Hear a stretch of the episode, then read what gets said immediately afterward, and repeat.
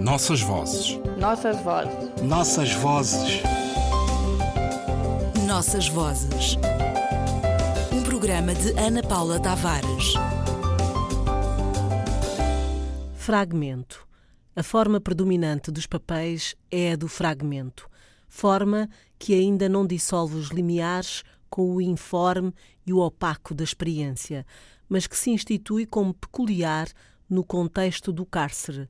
As escritas do cárcere são, por contingência, marcadas pelo fragmentário. Se a condição biográfica da detenção contribui para definir esta forma predominante, que se afirma pela incompletude ou pela insuficiência, sabemos também que, numa linha de modernidade que podemos reconhecer desde o romantismo, os fragmentos não atuam isoladamente, mas recompõem-se dentro do projeto que os contém. No caso de Luandino, numa escrita inesgotável e multiforme, articulada em mais de uma década de prisão, a dialética entre fragmento e projeto é fundadora de uma pluralidade de outras formas e géneros.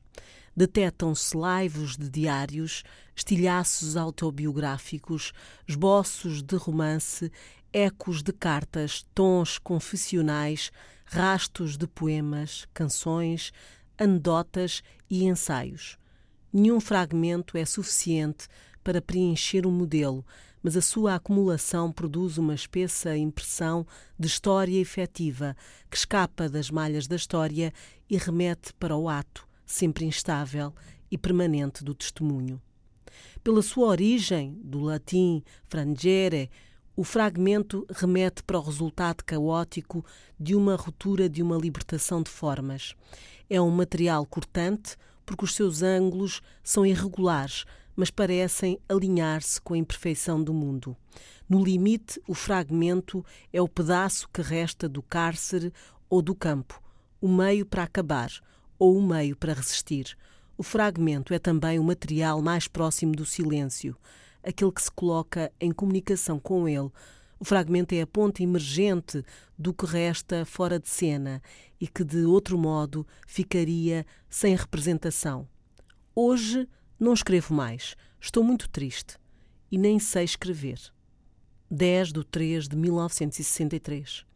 O fragmento é também o resultado da alteração radical do contexto desfavorável à escrita e que, apesar disto, resiste, como uma prática obstinada.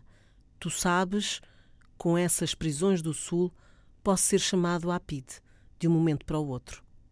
E assim, com tantas porcarias, passo a escrever. 12 de 5, 1963. Carta de Njangaladi. Os fragmentos são a forma contrária às regras, são gestos únicos e inexistentes contra o silenciador e a ameaça constante de perda e recalcamento.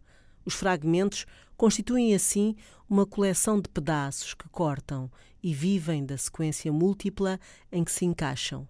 Imersões do passado, espaços de uma possível salvação, como hoje aqui se apresentam. Durante os 12 anos de prisão, José Luandino Vieira escreveu, coligiu e guardou um acervo de textos constituídos por 17 cadernos. Uma equipa formada por Margarida Calafate Ribeiro, Mónica Silva e Roberto Vecchi reuniu, ordenou os papéis manuscritos, datilografados, desenhos, tábuas, calendários. A editorial Caminho editou.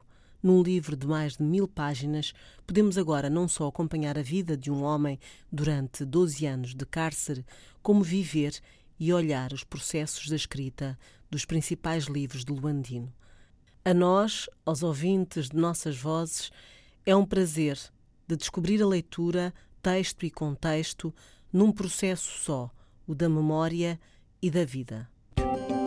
Nossas vozes. Nossas vozes. Nossas vozes. Nossas vozes. Um programa de Ana Paula Tavares.